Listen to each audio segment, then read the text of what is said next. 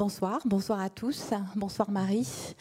Merci d'être avec nous ce soir euh, pour évoquer donc La mer à l'envers, un livre dont forcément, même si vous ne l'avez pas lu, vous avez entendu parler puisque de cette rentrée littéraire et des 500 et quelques romans parus, c'est l'un un de ceux qui, qui font beaucoup parler, sur lesquels on écrit beaucoup.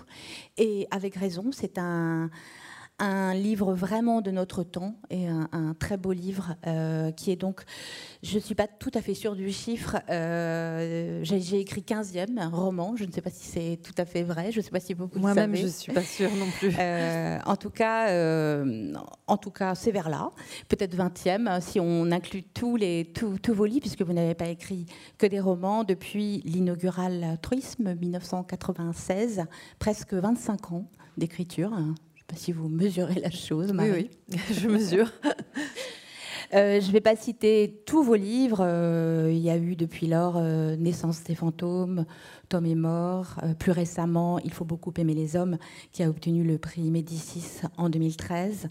et le, le, roman qui a précédé celui-ci, Notre vie dans les forêts, très différent, qui était paru en 2017. On va peut-être être amené à, à parler de ces livres euh, en, parlant de celui-ci en l'inscrivant peut-être dans votre, votre parcours.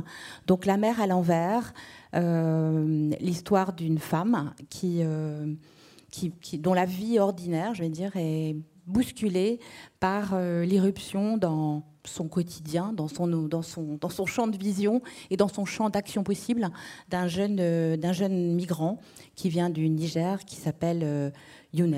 Et elle, elle s'appelle Rose. C'est un personnage qu'on a déjà croisé dans votre œuvre. On en reparlera sans doute aussi. Euh, peut-être que je vais commencer. Euh, cette première question, euh, je vous avais rencontré au, tout début de l'été pour évoquer ce livre pour mon journal. Et à la question du, sujet, vous, vous m'aviez répondu en quelque sorte, mais comment peut-on écrire sur autre chose aujourd'hui que les réfugiés, les migrations, les migrants? Euh, c'est presque un sujet qui s'est imposé à vous plus que vous ne l'avez choisi? Oui, alors bon, comme euh, bonsoir, comme euh, tous les sujets, hein, les sujets s'imposent. ils toquent à la porte et il y en a un qui toque plus fort en quelque sorte. Mais ce sujet, pour dire ce mot, enfin, c'est pas un sujet, c'est quelque chose qui nous arrive et qui leur arrive et c'est sur la même planète. Et, vous savez bien, enfin, on, ne sait pas les nommer, les migrants, ce, mot est en train de déjà tomber en désuétude.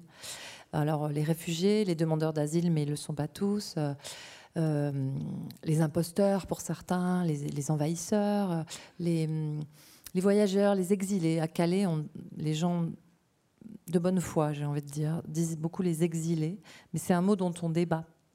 Et ça, cette, cette absence de signifiant commun, cette absence de lieu commun, euh, ça dit quelque chose de notre crise à tous. Crise migratoire, c'est pas une crise migratoire, c'est un état du monde en fait. Donc ça dit quelque chose de cet état du monde. Et, et, c'est là que la littérature doit agir, agir vraiment. C'est-à-dire elle doit donner des mots, elle doit donner des noms, elle doit nommer les choses, les choses qu'on ne sait pas nommer. Moi, la première, enfin, je, ne suis toujours pas euh, installée avec un mot pour les désigner. Et euh, cet été, en juillet, j'étais au Festival d'Avignon J'y vais presque tous les étés. Et, euh, et le, thème, le mot donné par Olivier Pi, et c'était vachement bien, c'était Ulysse, pour dire les migrants. Et plus je voyais des pièces, plus ou moins bonnes, plus ou moins réussies, plus je me disais, ça ne fonctionne pas, Ulysse, parce que certes, c'est la Méditerranée, c'est l'errance, c'est la perte de soi, mais un, c'est le retour, et moi, tous les exilés à qui j'ai parlé, ben, en fait, il n'y en a pas un qui était vraiment rentré chez lui, ou alors dans des circonstances vraiment catastrophiques. Mais surtout, Ulysse, c'est un... il a gagné la guerre, Ulysse. Certes, il se perd, mais il a gagné la guerre. Moi, j'ai parlé à personne qui avait gagné la guerre. Et, euh, et ça marchait pas, Ulysse. Et ça m'a beaucoup empêtré aussi. Enfin, moi aussi, j'avais Ulysse en tête, ce grand mythe. C'est pas Ulysse, tous ces gens.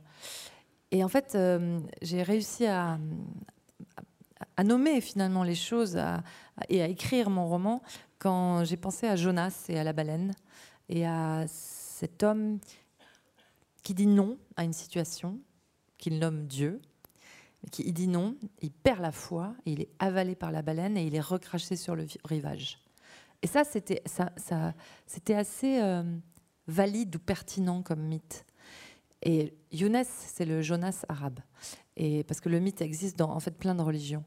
Et, euh, et je sais plus pourquoi je m'en vais par là déjà, mais, mais en fait, voilà, les noms, Pour la- les voilà, noms, nommer. nommer, Mm. nommer les choses, voilà. Quand, euh, quand- pour préparer cette, euh, cette, euh, cette soirée, je, je consultais des textes que vous avez écrits, puisque vous avez aussi beaucoup écrit, au-delà des livres, vous avez aussi beaucoup écrit dans la presse. Et, et donc, je, je suis tombée sur un texte de 2013. euh, je ne sais plus, je vous avoue, si c'était dans Libération ou dans Le Monde, où déjà vous Certainement pas dans Valeurs Actuelles. Non, non, je n'ai pas consulté d'ailleurs ma collection de valeurs actuelles pour préparer cette rencontre. Et vous parliez déjà de, de- alors, de, je ne sais pas si on peut dire de ce thème du- des migrants, euh, en vous interrogeant sur, euh, voilà, pourquoi, euh, je ne sais plus vos mots précis, pourquoi est-il plus légitime de fuir la guerre que la pauvreté? Pourquoi est- Je ne sais pas si vous vous souvenez de ce texte. Oui, oui, les, ce qu'on- les- les- les migrants économiques et les migrants victimes de guerre. Enfin, je crois qu'on est, on est même au-delà maintenant de ce débat-là, mais oui, oui, ça me Donc ça ça me pour dire travaillait. qu'effectivement c'est quelque chose, euh, voilà, c'était un texte effectivement de 2013, Mhm. donc qui a euh, six ans. Mais pour reprendre euh, vo- votre question, c'est effectivement comment peut-on écrire sur autre chose? Enfin, euh, Parce que tout le monde écrit sur les migrants, pour les appeler comme ça. Tout le monde. Et, par exemple, je, suis au Centre national du cinéma et je reçois énormément de scénarios sur les migrants. On a plein de films sur les migrants. Ils sont plus ou moins réussis. À vrai dire, ils sont souvent assez ratés même, parce que ça nous dépasse. Enfin, ça. Et mais comment écrire? Enfin, moi, je trouve tous ces gens, tous ces artistes de bonne foi, parce que ils essayent et parce qu'on peut pas écrire sur autre chose.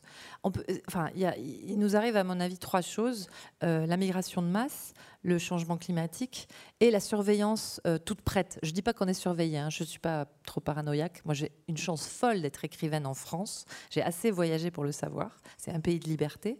Par contre, tout est prêt pour nous surveiller. Quoi. C'est voilà, c'est là. Donc ça, c'est les trois choses qui sont en cours. Et, hum, eh ben, on peut pas écrire sur autre chose. C'est un peu ça, quoi. Et alors si, il y, a les combats des minorités, il y a les femmes, y a, mais, ça se recoupe, ça, ça se traverse. c'est voilà, c'est le monde, quoi, tel qu'il est. Alors la littérature, c'est essayer de d'avancer en même temps. Euh, alors il y a des génies qui devancent un peu, genre Kafka, Le Terrier, 1923. Euh, Le, type, il comprend tout ce qui va arriver. Enfin, alors, moi, j'essaie juste d'être euh, là, avec le monde, voilà, d'avancer. euh, c'est très compliqué, en fait. c'est très difficile.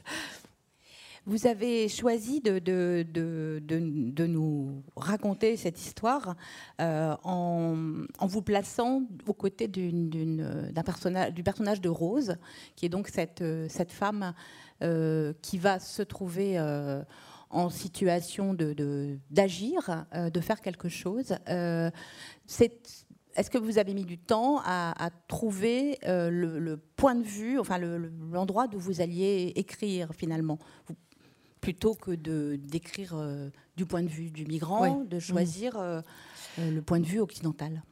Bon, ça c'était évident. C'est-à-dire, je ne pouvais pas me mettre à la place de, de tous ces gens qui m'avaient parlé, parce que j'ai recueilli beaucoup, beaucoup de témoignages dans, plein d'endroits différents. Euh, donc, je, croulais même un peu trop sous la masse des témoignages et de la confiance que m'avaient fait tous ces gens.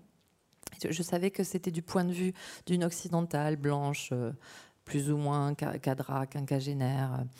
Euh, comme tous mes personnages euh, féminins dans tous mes livres, Rose, c'est moi qui n'écris pas.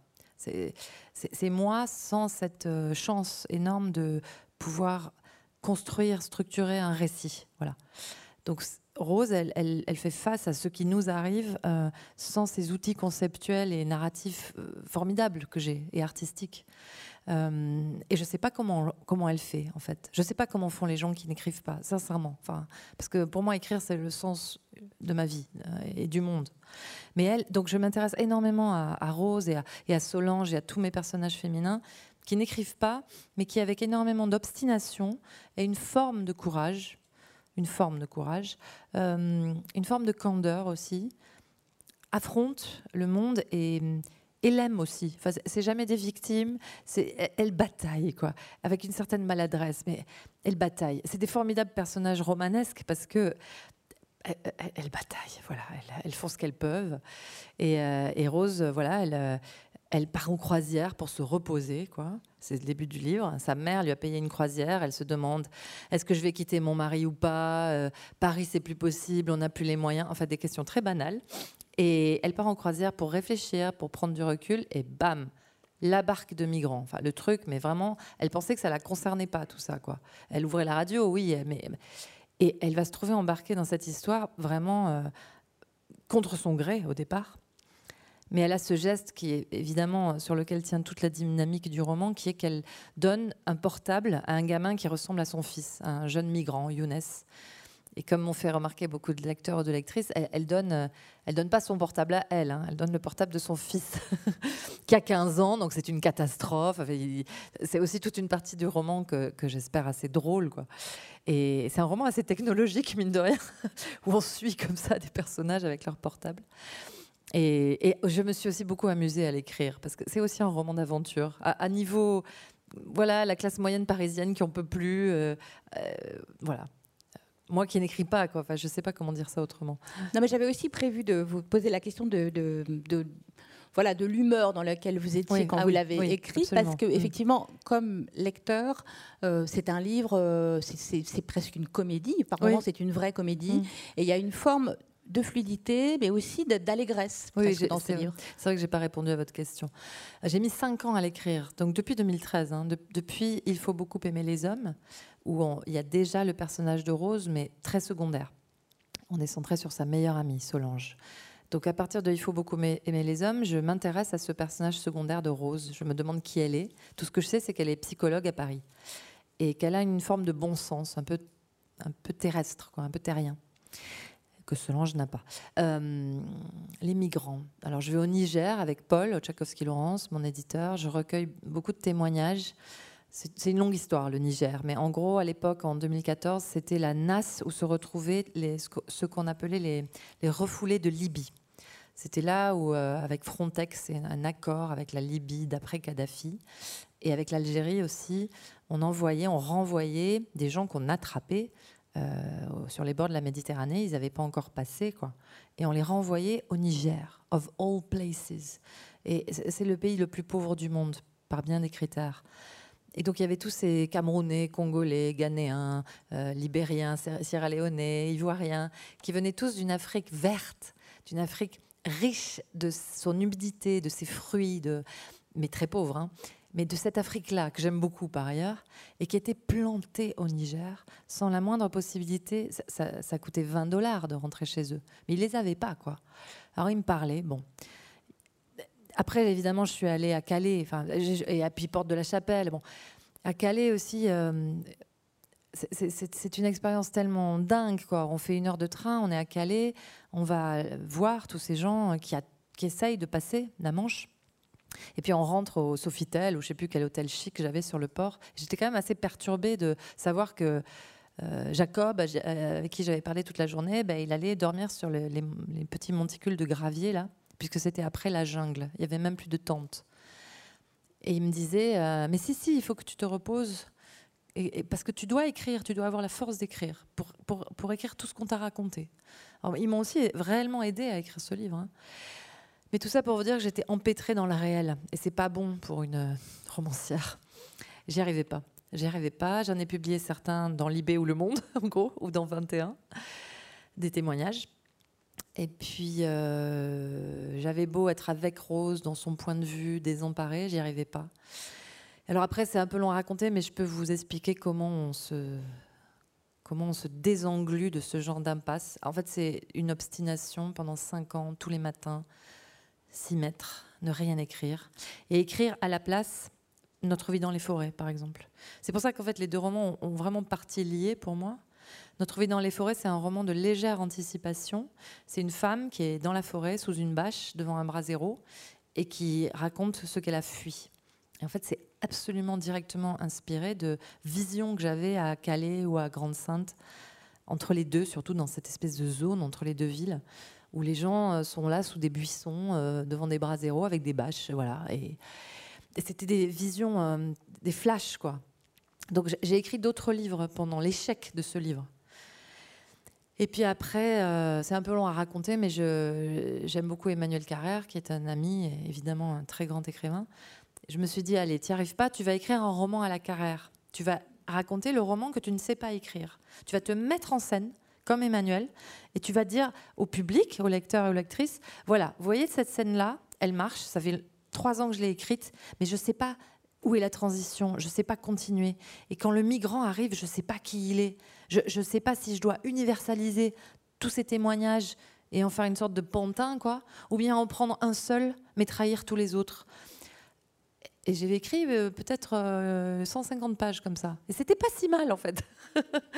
Mais grâce à tout cet échafaudage à la carrière, à un moment, pouf, le roman a décollé. Je me suis aperçue que j'avais plus besoin de l'échafaudage, qu'en fait il a été écrit. J'ai enlevé tout ce qui me concernait, et puis il restait Rose et surtout Younes, son prénom, le mythe de la baleine. C'est très peu apparent hein, dans le roman, mais c'est ça qui m'a. Et puis la chanson de David Bowie, We Can Be Heroes Heroes Just for One Day. Bowie, il a dû mourir euh, en 2018, début 2018. J'ai réécouté, comme beaucoup d'entre nous, plein beaucoup de ses chansons, et il y avait cette chanson Heroes. We can be heroes just for one day. Clac. Je me suis dit, c'est ça mon roman. Rose, c'est pas une héroïne, mais elle va l'être un jour, un jour. Et tu vas te diriger tout ton roman vers ce jour-là. J'avais la structure, en fait, tout simplement. Donc voilà, beaucoup, beaucoup, beaucoup de, de travail en fait, mm. et des petits moments d'inspiration. Vous avez souvent, euh, enfin régulièrement en tout cas, écrit à la première personne. Euh, comment, comment là vous avez choisi, euh, ou est-ce que est-ce que c'est un choix, ou comment ah bah, s'impose Sur ces cinq années, il y a eu une version à la première personne, bien sûr, où j'étais Rose, je suis Rose. Et ben ça marchait pas si bien j'étais trop près d'elle. Ça a l'air bête, mais j'avais plus d'espace, j'avais plus assez d'espace. Pas tant pour l'ironie, parce que par exemple, Truisme était à la première personne, mais il y a un énorme espace pour l'ironie. J'espère que le. Enfin, je sais maintenant, hein, depuis 25 ans, que le public a habité cet espace et s'est amusé aussi avec moi. Pas tout le monde, mais enfin beaucoup de gens. Mais là, j'y arrivais pas. Peut-être parce que le sujet, pour le coup, Truisme, c'était, je dis toujours par boutade, c'est, mon roman le plus autobiographique. Hein. c'est quand même, euh, c'est, très très très très proche de moi, quoi. Là, c'était un sujet euh, peut-être trop trop grave, trop sérieux. Le, harcèlement sexuel des femmes est un sujet très sérieux, mais qui me concernait directement. Là, les migrants, Younes, j'arrivais pas à. C'est certes une comédie, mais j'arrivais. Quand j'étais dans la peau de Rose, soit je riais trop, soit je riais pas assez. J'avais pas la bonne distance. Je suis repassée au L et, ça s'est déroulé comme ça. Ouais. Mais je crois maintenant qu'il y a vraiment deux veines dans ce que j'écris. Il y a les courts romans à la première personne, type euh, Truisme ou Notre vie dans les forêts, ou Naissance des fantômes, ou Toi mes morts, il y en a plein. Et puis il y, a des, romans un peu plus amples à la troisième personne et qui sont légèrement plus euh, coraux, disons, enfin qui prennent en charge un plus grand nombre de personnages et de d'événements sûrement. Enfin je sais pas trop, mais je sens ça. Vous parliez tout à l'heure de, du fait que Rose, on l'avait déjà croisé et que les lecteurs les plus attentifs s'en souviennent hein, peut-être. Il faut être très attentif. On, croise, euh, enfin on croise, oui, on croise Solange. Enfin, elle n'est pas. Oui, oui, à la fin du livre. Elle est, elle est là-bas, euh, à Los Angeles, là où elle vit. Euh, mais pourquoi, enfin, c'est quoi ce, cette, façon de reprendre des personnages, de les, de de les développer, d'en faire des personnages secondaires dans un autre roman? C'est une comédie humaine? Euh, En 2010, euh, quand j'écrivais Clèves, mon roman, disons, sur l'adolescence, euh, j'ai inventé ce petit village qui est très inspiré de mon village natal et aussi de la princesse de Clèves, bien entendu, par d'autres biais. Mais donc dans ce village, on poussait en quelque sorte une bonne quinzaine d'adolescents qui habitent ce roman qui s'appelle Clèves.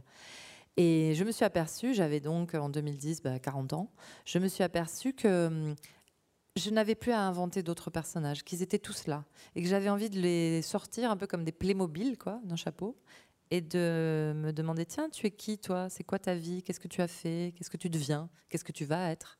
C'est aussi pour ça que le migrant, ben, il n'était pas à Clèves forcément, puisqu'il arrive. Et j'avais beaucoup de mal à, l'inventer. Voilà. Donc je, crois que j'ai atteint un âge aussi d'écrivaine où mes personnages étaient là. Et j'avais plus ni peut-être la force, ni le ni l'envie, ni le désir d'en créer des nouveaux. C'est pour ça que Younes, encore une fois, euh, ça m'a demandé beaucoup d'invention et d'écoute. Euh, je sais pas, tout à coup, il est, il est né, ce, gamin-là, et il a un peu sauvé le roman. Ouais. Vous parlez de, Clèves, ce, ce, village euh, d'enfance recréé par la littérature. Je trouve que La mer à l'envers, c'est aussi un livre beaucoup sur les lieux. Euh, y a ce, bateau, enfin cette vie sur le bateau. Euh, il y a effectivement euh, Paris, dont Rose et, les siens rêvent de, partir. Il y a Clèves, ce village, il y a Calais. enfin, et, Rose, c'est un personnage. J'aimerais bien qu'on reparle un peu de, de, Rose parce que à la fois c'est un personnage qu'on a l'impression presque de connaître. Elle a une quarantaine d'années, deux enfants, elle vit à Paris, elle est psychothérapeute pour enfants. Elle, euh, elle, essaye de manger bio. Enfin, elle, elle a beaucoup de, voilà, de, elle, elle, est sûre qu'elle est zéro, elle, tend vers le zéro déchet, des choses. Elle est vraiment une femme de bonne volonté, comme on en connaît bien, sans doute depuis récemment. Et, et, en même temps, elle a une façon euh, très étrange d'habiter les lieux, je trouve. Quand vous la, quand vous la mettez en scène, quand vous la décrivez, elle a, avant d'arriver à Clèves, elle a toujours l'air un peu perdue, un peu égarée, un peu de, un peu de, regarder partout autour d'elle pour voir, essayer de comprendre où elle est. Oui, elle, est abasourdie, elle est désemparée et abasourdie. Mais comme euh, je crois nous tous, hein, quand même, quand on rentre chez nous et qu'on se demande. Euh, j'aime beaucoup cette formule, ce qui nous arrive. Je crois que c'est une formule de Dominique Fourcade au départ, du, poète Dominique Fourcade. Euh, non, d'ailleurs, quand j'y pense, c'est sa fille Emma qui a 6 ans, qui est allergique à tout, parce que je m'amuse avec ça aussi. Bon, je, nous décris, quoi. Je... vous, la maltraitez un peu, cette La petite, Emma hein. qui a 6 ans, elle, prend un peu cher, comme on dit. Bon. Euh, et puis Rose, c'est pas non plus une mère parfaite, loin de là. C'est une, une, psychothérapeute de génie. Elle a des moments de génie clinique, qui la dépassent d'ailleurs, puisqu'en fait, elle va découvrir qu'elle a une sorte de pouvoir mais elle n'est pas très bonne mère. Et elle a toute ma sympathie parce que elle, est, ça va trop vite tout ça. et son mari est un petit peu déficient et euh, très alcoolique. elle fait ce qu'elle peut, quoi. Et vraiment, elle m'est très sympathique parce qu'elle est, euh, elle, a, elle, a, de la force. Enfin, elle y va. Elle, elle lâche pas, quoi. Et ils habitent un tout petit trois pièces. La chambre d'enfant, c'est une espèce de cagibi. Enfin, ils en peuvent plus, quoi. Et, ils vont partir. Non, Rose, elle est comme beaucoup de mes personnages de femmes en fait, ça, détruisme, je suis très attachée, euh, mais avec affection, quoi, à des personnages euh, qui n'ont pas eu la chance de faire des grandes études, même si Rose, elle est, psychothérapeute. Enfin, ça dépend de la gamme de mes personnages. Mais elles ont comme point commun, bon, truisme, elle était complètement euh, illettrée, acculturée, mais elles ont comme point commun d'affronter le monde sans outils conceptuels, quoi. C'est pas des intellectuels, disons, mais avec une vaillance et, et parfois une maladresse qui est extrêmement romanesque à mes yeux et qui m'autorise un jeu avec euh, mon lectorat, disons. Euh, comment dire? D'altruisme, c'est évident que vous êtes en avance sur elle. C'est-à-dire que vous comprenez des choses qu'elle ne comprend pas. À un moment d'altruisme, elle vit une orgie. Et vraiment, ça donne Ah, mais alors, mais qu'est-ce qu'il lui faisait à elle? Mais vraiment, euh, vous, vous savez très bien ce qu'ils lui font à elle. Et donc, ça crée chez vous, normalement, depuis le temps, hein, mais ça crée chez vous un mouvement d'horreur que vous, que vous affrontez avec le rire, en gros. C'est une mécanique comme ça, truisme. Et là, au fond, ça marche un peu pareil. C'est-à-dire, je ne dis pas que vous êtes en avance sur elle, et moi non plus, mais je pense que nous partageons avec elle ce désarroi, ces moments de vaillance et ces moments de grande lâcheté. Et, elle fait ce qu'elle peut, et je suis persuadée que je m'adresse avec obstination à un public de bonne foi dont j'espère que ce public fait ce qu'il peut dans le monde et, ce qu'il peut bien. Voilà. J'aime bien l'idée de m'adresser à des gens comme ça. Voilà. C'est ça qui me fait écrire aussi. Et, ben moi, je ne sais pas très bien ce qui nous arrive et je ne sais pas très bien ce qu'on peut faire. Et, c'est ça qu'elle ne cesse d'illustrer, voilà, avec panache par moment, voilà.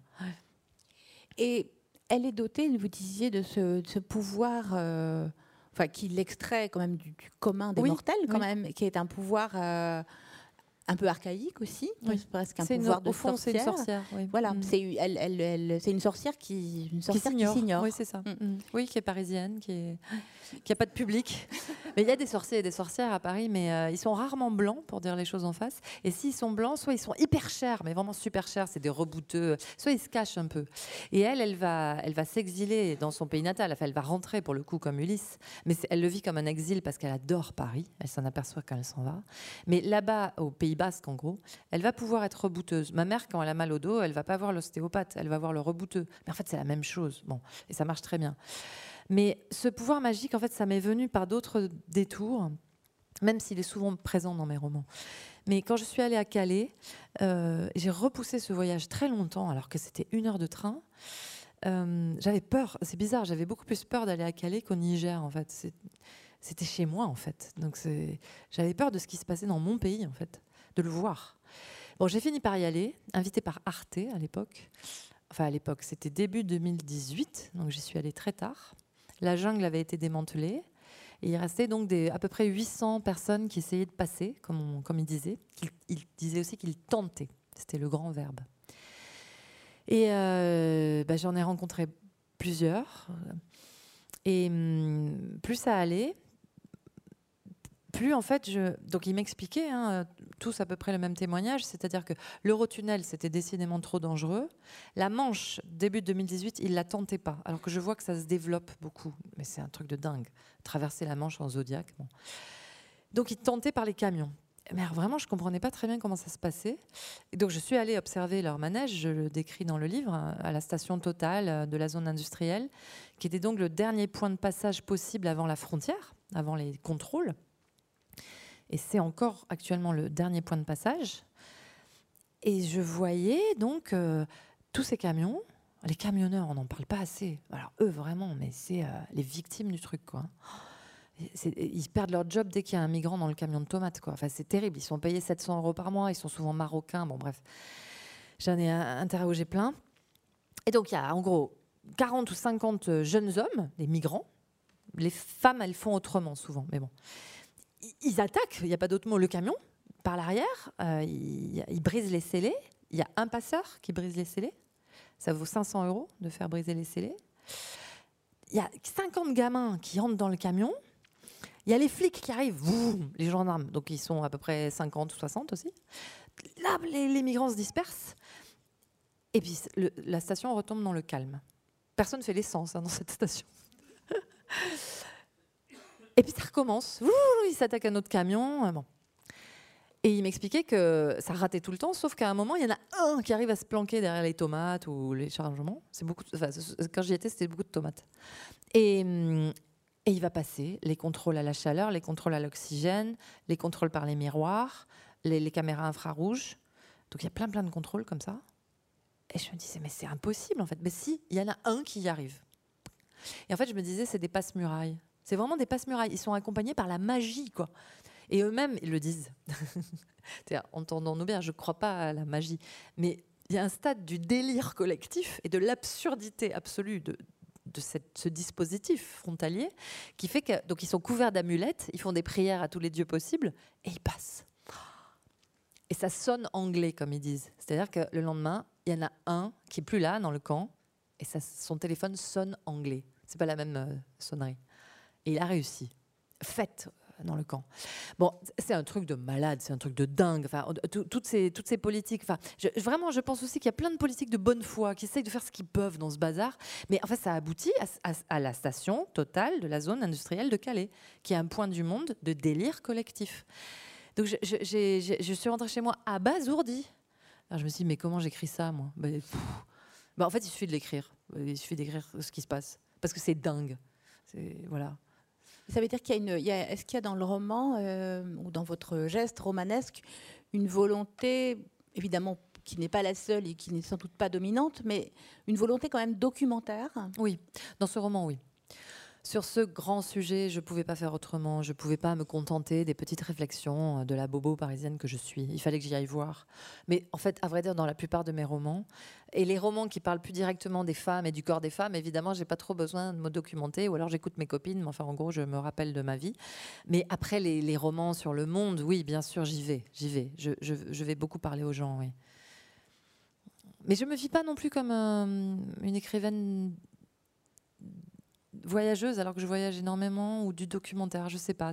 Je crois énormément au pouvoir de la fiction. Il faut juste que je la nourrisse. Mais je pense que vu l'état délirant du monde, la fiction en rend extrêmement bien compte. le documentaire est presque trop en deçà avec son réalisme. Ce qui nous arrive est dingue, je trouve. Hein. Et la fiction, elle prend ça en charge avec beaucoup de souffle. Et puis elle vous propose une empathie que le documentaire parfois ne propose pas parce que c'est trop affreux souvent. Euh, alors que là, on est vraiment avec les personnages, je crois. Mm. Non, puis effectivement, il y a cette cohabitation euh, où vous parliez du rôle prépondérant que joue le téléphone portable que Rose donne un jour à ce jeune garçon. Et, donc voilà, où effectivement on est localisable à tout moment, elle peut voir où il est, il peut l'appeler sans la connaître. Et effectivement, ces formes de magie ou de, conduite totalement euh, archaïque dans un monde archi-contemporain. Oui, mais euh, c'est aussi une femme qui est née, euh, elle est un peu plus jeune que moi, mais elle se rappelle très bien du monde sans Internet et sans téléphone portable, comme quand même la plupart d'entre nous, même si j'ai maintenant des jeunes lecteurs. Mais on est plusieurs à avoir vécu cette bascule inouïe quand même.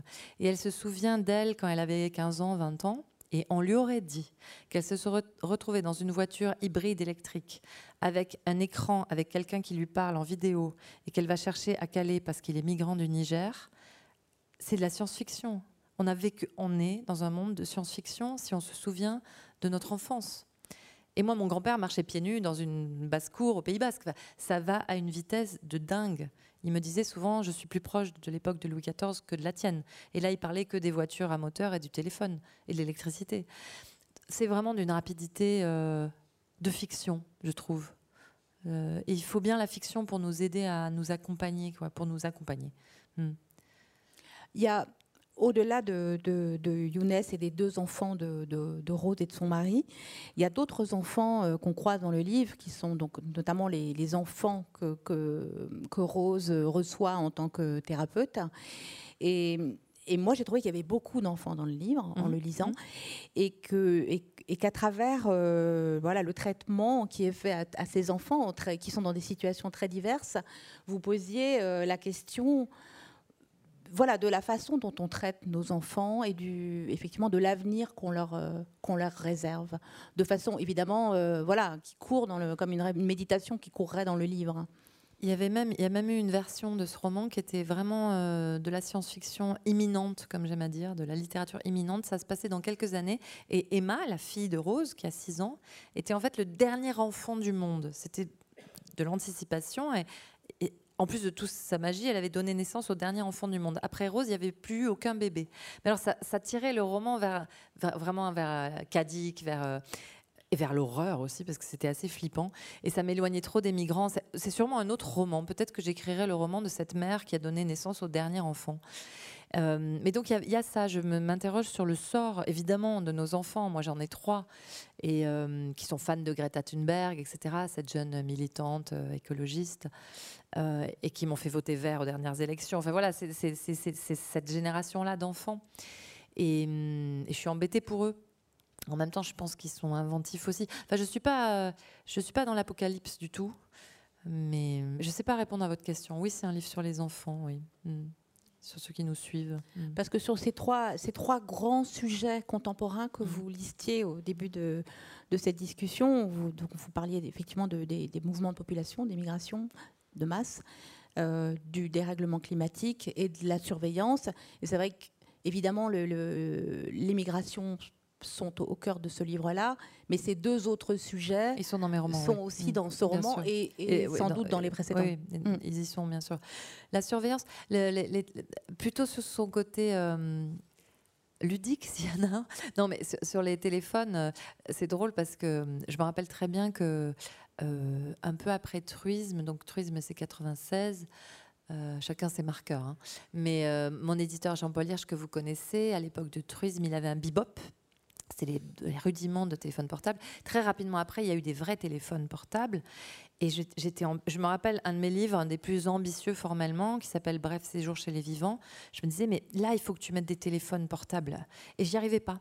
Je ne voyais pas comment faire narrativement. Ça devançait mes intrigues, ça allait trop vite, ça raccourcissait l'espace. Et maintenant, ça me paraît évident. C'est un cadeau, euh, les téléphones portables, pour faire un récit. Justement, ça accélère les choses, ça rapproche les gens. Et ils se surveillent, ça c'est vrai, ils se surveillent. mais dans les histoires d'amour aussi, ça, a été un accélérateur incroyable de nos sentiments les plus hystériques, enfin les, textos, de, la capacité à surveiller l'autre. Enfin, narrativement, c'est extraordinaire. Vous savez bien, les liaisons dangereuses avec téléphone portable, pouf, le livre, il n'existe plus. Donc on n'est pas à cette époque-là, ça, ça s'est modifié, oui une des sources de, des origines, de, des sources oui, de, comédie euh, et aussi de gravité du livre, c'est aussi ce personnage dont on n'a pas parlé encore, qui est le mari de Rose. Euh, bon, vous avez évoqué le fait qu'il boit un peu trop. Il est agent immobilier et c'est un personnage que moi j'aime beaucoup parce que je trouve qu'il est à la fois, il est effectivement euh, assez perdu, lui aussi, et euh, assez euh, désemparé, et en même temps, il a, il a un fond poétique. Il a un bon fond. il a un bon fond, mais il a un fond même poétique, et assez, assez intense. Mhm. Il, peut dire, dire et penser des choses très belles. C'est un agent immobilier qui, qui, qui cherche à vraiment à, ce que les appartements soient occupés par la personne qui doit les occuper, d'où aussi la question du lieu, du lieu où on doit vivre, où on est je ne sais pas si on n'est pas programmé, mais où on est bien, du mhm. lieu où, on peut vivre. Ben lui aussi, c'est un peu le drame du poète qui n'écrit pas. Je pense que cet homme euh, irait mieux s'il écrivait. Et c'est un poète qui s'ignore. Et elle le sait, elle. Elle est quand même assez amoureuse de lui, même si elle est obsédée par l'idée de le quitter. Euh, mais euh, c'est un couple compliqué, quoi, un couple normal. Et, et donc, elle, il est agent immobilier parce que, d'abord, j'aime beaucoup les agents immobiliers comme personnages romanesques. déjà, dans Naissance des fantômes, mon deuxième roman, l'homme, le mari qui disparaissait était agent immobilier. Ça m'intéresse ce métier parce que je ne sais pas s'il y a des agents immobiliers dans la salle, mais ce sont des gens qui nous vendent du rêve, évidemment, qui nous vendent nos vies possibles. Ils ouvrent la porte sur un appartement et ah, on y projette notre vie à venir avec angoisse, avec désir. Euh, la question de l'argent est fondamentale, du mètre carré, etc. Les fenêtres, l'emplacement des fenêtres, la vue, les voisins c'est dingue comme métier. Et il y en a qui le font très, très, très à cœur. Enfin, là aussi, ça n'a l'air de rien, mais j'ai interrogé, interviewé plein de migrants, mais j'ai interviewé plein d'agents immobiliers, parce qu'ils sont très différents les uns des autres. Alors, il y a des requins, hein. il y a vraiment euh, des requins, ça c'est sûr, et des salauds. Euh, mais il y a aussi des, gens qui veulent absolument apparier le bon appartement à la bonne famille ou à la bonne personne. Et c'est des espèces de saints parfois. Ils, ils, dépensent une énergie folle à le faire. Et, si on creuse un peu, très facilement, alors tous, les requins ou les saints, ils croient à la maison hantée. Ils ont tous des histoires d'appartements hantés où il y a eu un meurtre ou un pendu. Il y a une histoire autour de Guy Georges, c'est une histoire vraie, comme a raconté un agent immobilier. Il a eu à vendre un appartement où Guy Georges avait assassiné une jeune femme. Il s'est passé des trucs dingues autour de l'appartement. Alors, c'est toujours pareil, c'est comme ma grand-mère quand elle me disait qu'elle parlait aux fantômes. Je ne les crois pas, mais ils ne mentent pas. Vous savez, c'est cette zone incroyable, quoi. Et qui est à la fois la zone de l'histoire, avec sa grande H, et la zone du roman, avec son grand R aussi. Et donc, euh, moi, je me jette là-dedans. Enfin, le roman aurait fait 1000 pages de plus si j'avais intégré tout tout l'art des agents immobiliers. Donc cet homme, oui, est un agent immobilier parce que c'est un roman sur habiter. Où habitons-nous? Et Jonas, il ne sait pas où habiter. C'est un drame, une tragédie. Mais le mari de Rose, il se trouve qu'il est spécialiste de la question, mine de rien, parce que c'est pas qu'une question de mètres carrés et d'argent. Il a des idées très précises sur ce que c'est qu'habiter cette planète. Et là, il est sublime, absolument. Et elle s'en rend compte. Je vais, je vais lire ce petit passage que j'aime beaucoup, avant que vous vouliez le lire. Pourquoi pas, oui. Je le retrouve, je sais que je l'ai marqué. Vous ayez la page en tête. Non. Ils sont, donc c'est, ce couple, il, ils renoncent face à la cherté des mètres carrés à Paris et ils vont, ils repartent dans leur pays natal à Clèves, où évidemment le mètre carré est beaucoup moins cher, mais où ils se retrouvent aussi face à une province, enfin aujourd'hui on dit les territoires, qui n'est plus du tout celle qu'ils ont quittée il y a 20 ans. Donc c'est aussi cette désillusion des Parisiens qui rentrent.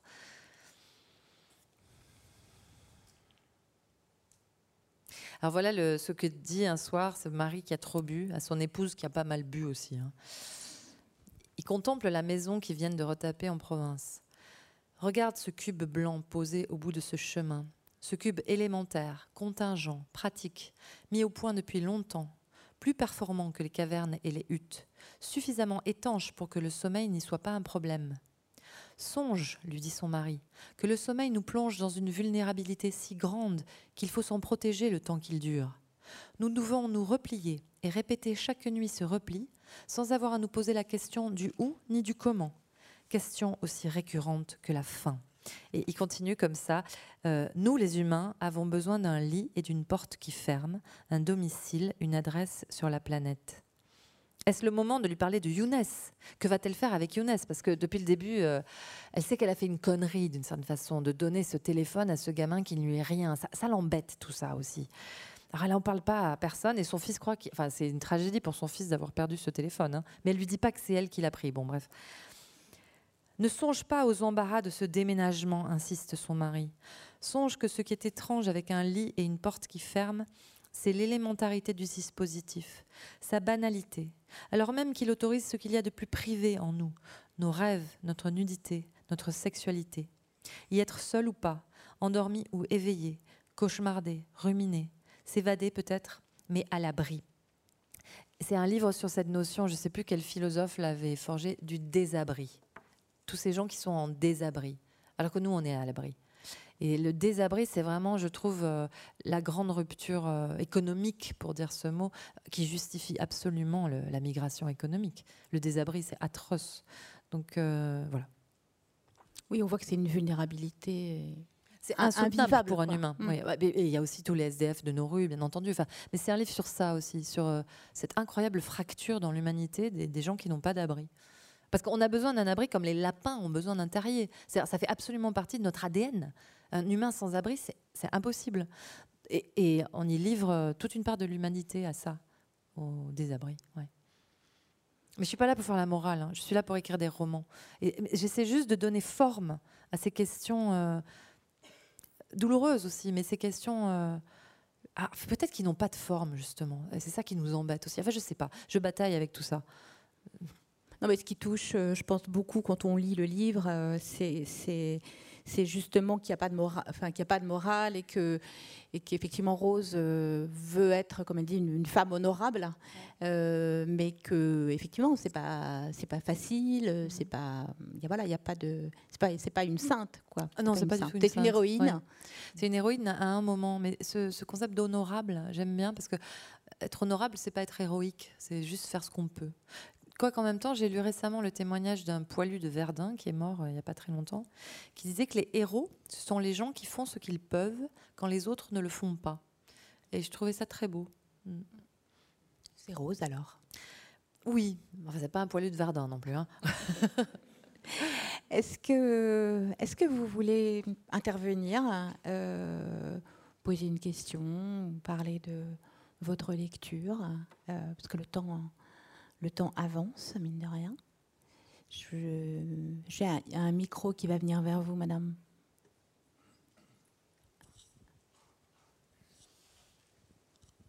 Merci. Bonsoir. Bonsoir. Peut-être sur le titre, je crois que vous en avez pas, que vous l'avez pas évoqué. Pourquoi le, pourquoi ce, ce choix de titre et a-t-il une signification particulière? Merci. Très souvent, j'écris en ayant le titre en avance, le titre d'abord, et il devient euh, programmatique. C'est-à-dire, j'écris le titre et j'écris le roman pour savoir ce que voulait dire le titre, d'une certaine façon. Il y a une phrase de Julien Green, qui n'est pas mon auteur préféré, mais c'est une phrase que j'aime beaucoup, qui dit euh, J'écris mes livres pour savoir ce qu'il y a dedans. c'est un peu ça pour moi le titre. Qu'est-ce qu'il y a dedans? Bah, Typiquement, ce livre-là, j'avais pas de titre, ce qui prouvait bien que c'était un livre très difficile à écrire. Enfin, je ne le voyais pas, ce livre.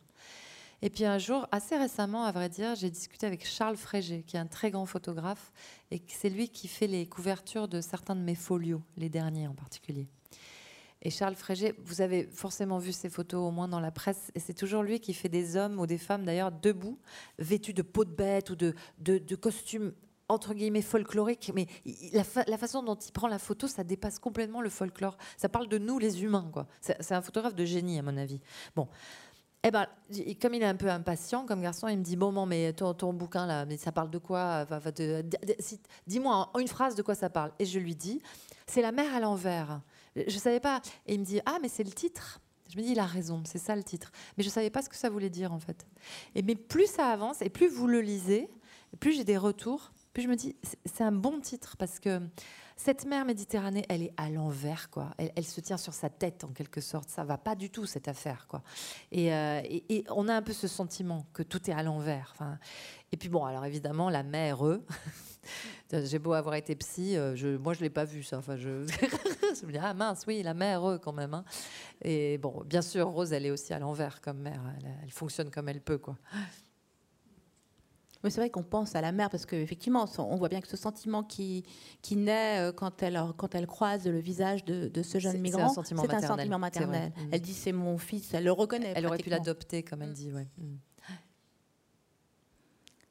Est-ce qu'il y a une autre question?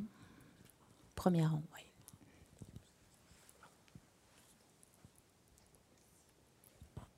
Bonsoir. Bonsoir. Moi, j'ai fait le, choix de vous lire après ce soir, donc peut-être que ma question est bête. Euh, pour moi, l'immigrant, il était euh, d'Afrique noire. Mhm.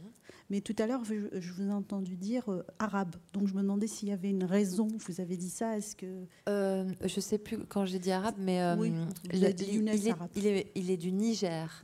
Et justement, d'ailleurs, c'est un enjeu parce que la mère de Rose lui dit, la mère de Rose est un peu une vieille dame qui a jamais quitté son village, même si elle a des. C'est aussi un personnage que je reprendrai sûrement. C'était la féministe du village de Clèves, donc elle n'a pas que des défauts, mais elle est. je dirais pas qu'elle est raciste, mais elle n'a pas trop réfléchi à certaines questions.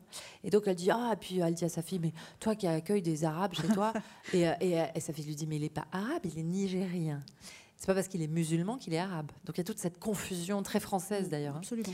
Mais euh, oui, non, c'est un Nigérien parce que j'ai, il se trouve que je connais un petit peu ce pays et, et puis cette histoire de Nas là, de, de ces gens qui étaient échoués au Niger, ça m'a frappé. Et les Nigériens ne migrent pas beaucoup comparé à leurs voisins les Nigérians c'est un pays beaucoup plus peuplé d'ailleurs. Mais ceux qui migrent, euh, j'en ai interviewé plusieurs et enfin, ils sont assez singuliers. Bon, voilà, ils m'ont beaucoup inspiré ce personnage. Et ils ont, euh, plusieurs d'entre eux, des jeunes gens, euh, avaient passé, comme ils disent, voilés, c'est-à-dire déguisés en femmes avec un seul œil, comme ça, en, évidemment en se jouant des codes religieux, vestimentaires et tout, avec beaucoup d'insolence. Euh, et, certains d'entre eux avaient réussi, dont un qui faisait 1m90 et qui, était tassé à l'avant d'un 4x4 dans le Sahara, me racontait-il, et qui tremblotait comme une très vieille dame atteinte de, Parkinson. Et personne n'avait osé l'embêter. comme Et donc il était passé comme ça. Et il le racontait avec beaucoup d'humour. Donc voilà, pas arabe, mais nigérien. Merci. Mais on vous a pas dit la fin, ça va. la fin est restée ouverte. Merci. Est-ce qu'il y a d'autres questions? Oui. Euh, pour rebondir sur ces, interviews, quelle était l'attitude euh, des, jeunes migrants que vous avez interrogés euh, quant à la perspective du roman? Parce qu'on peut imaginer que ça les aurait bien fait rigoler sous leur bâche et devant leur bras zéro, une histoire. Est-ce que, enfin, de la seule chose que vous avez dite, ils étaient assez enthousiastes à l'idée que leur histoire soit écrite. Est-ce qu'il y en a qui se sont montrés plus sceptiques? Les attitudes étaient très, très, très, très, très, très variées. C'est presque un sujet en soi. Peut-être qu'un jour j'écrirai un article là-dessus, sur la, au fond, la réception de cette femme blanche euh, bourgeoise qui débarquait en disant J'aimerais bien écouter votre histoire. Et ça a déclenché des choses très, très variées. Alors, ça va de. Euh, un couple que j'ai rencontré au Niger, euh, d'un couple de, de Libériens, du Libéria donc, euh, vraiment dans une immense misère. Eux, je les ai payés pour les écouter. C'était ce que m'avait dit là. Il y avait une sorte de home très rudimentaire tenu par un prêtre catholique, Mauro, un Italien. Il m'avait dit Je vais te présenter plusieurs personnes, mais eux, là, tu vas leur, donner tant de, de francs CFA. Et j'ai payé une autre personne dans ce foyer. Enfin, foyer, le mot est. Alors, eux, c'était vraiment. Euh, quand Primo Levi euh, dit les les naufragés et les rescapés, c'est ça sa formule? Eux, c'était à la limite des naufragés, c'est-à-dire des gens dont la parole était très difficile à recueillir, très, très traumatisés, vraiment hyper traumatisés. Quoi. Et Bénédicte et Patricia, ils s'appelaient. Bénédicte, c'était l'homme. Ils s'en foutaient complètement de mon roman, complètement. Par contre, ils s'en foutaient pas de témoigner. Ça, oui. C'était très important que quelqu'un les écoute. C'était très important que je les paye aussi.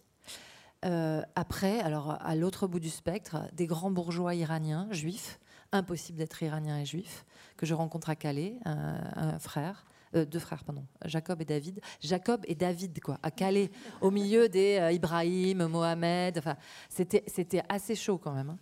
Beaucoup d'humour, une culture infinie, 22-23 ans. Alors eux, mais eux, ils étaient nourris de Dickens, de Hugo, de bien sûr qu'ils voulaient être des personnages de romans. C'est les passionnés. Je n'arrive pas à les recontacter. Je ne sais pas où ils sont. Je ne sais pas ce qu'ils sont devenus. Et puis alors, je ne sais pas, je dirais que j'ai à peu près 50 euh, témoignages comme ça euh, construits. Donc euh, vraiment 50 personnes très très très différentes. Mais ça, c'est un peu les deux bouts du spectre. Hmm. Et puis, pardon, j'ajoute euh, Idinou. Idinou, c'est un Nigérien qui, était cinéaste et qui est devenu écrivain, et euh, que j'aime beaucoup. Et il m'a dit cette chose, mais qui est insensée, enfin qui est inaudible presque, mais je vous l'ai dit quand même. Il m'a dit Ah, mais c'est super ton idée là de croisière et tout. Euh. mais tu sais, la croisière, c'est le, le rêve d'évasion de la, de la classe moyenne européenne, mais c'est comme nous quand, quand on migre. Je lui dis, mais dit, tu peux pas dire ça, punaise, le Sahara, la Méditerranée. Et lui, il m'a dit, si, c'est l'aventure, c'est le tourisme qu'on peut faire, c'est ce qui nous fait rêver. Et c'était waouh, enfin c'était choquant quoi. Mais mais quelque part il avait raison. Et c'est lui qui m'a autorisé à me dire que il y a aussi de l'aventure et une forme de joie et de, conquête, de conquête au sens le plus noble. Hein. C'est tous ces gamins à Calais qui sont arrivés, mais c'est des héros pour le coup, c'est des gens incroyables. Ils ont 16, 18, 20 ans. Ils ont fait un exploit, un exploit, et ils le savent. Donc en ce, sens, c'est des conquérants, quoi. Des conquérants d'une aventure euh, incroyable. Il y a quelque chose qui brille dans leurs yeux. C'est pour ça c'est pas du tout un roman sur les victimes.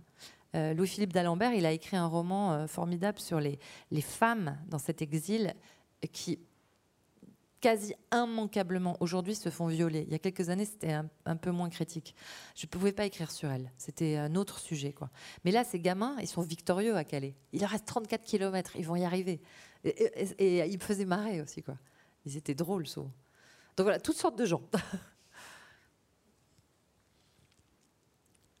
Est-ce qu'il y a d'autres questions? Et les Afghans et les Syriens, c'est encore une autre question. Là, c'est la guerre. Donc c'est très vaste. C'est le monde, quoi.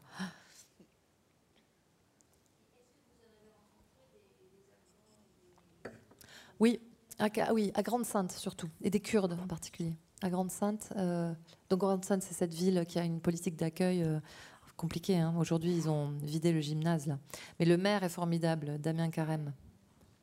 Donc lui, il a vraiment une politique assez rationnelle d'accueil des migrants.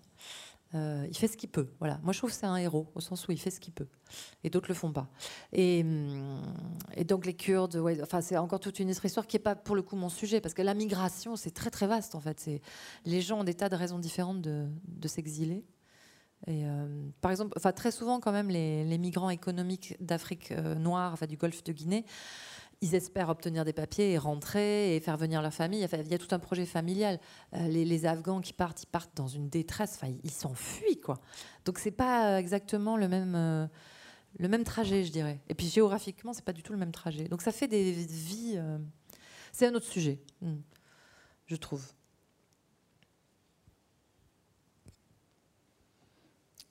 Est-ce qu'il y a d'autres questions? Je ne crois pas. De toute façon, euh, vous retrouverez Marie à la, à la, à la librairie, j'allais dire oui, je, à la librairie. Vous allez livres à qui veut, ouais. D'accord. je suis là. Merci beaucoup, Marie. merci, merci beaucoup. Merci à vous.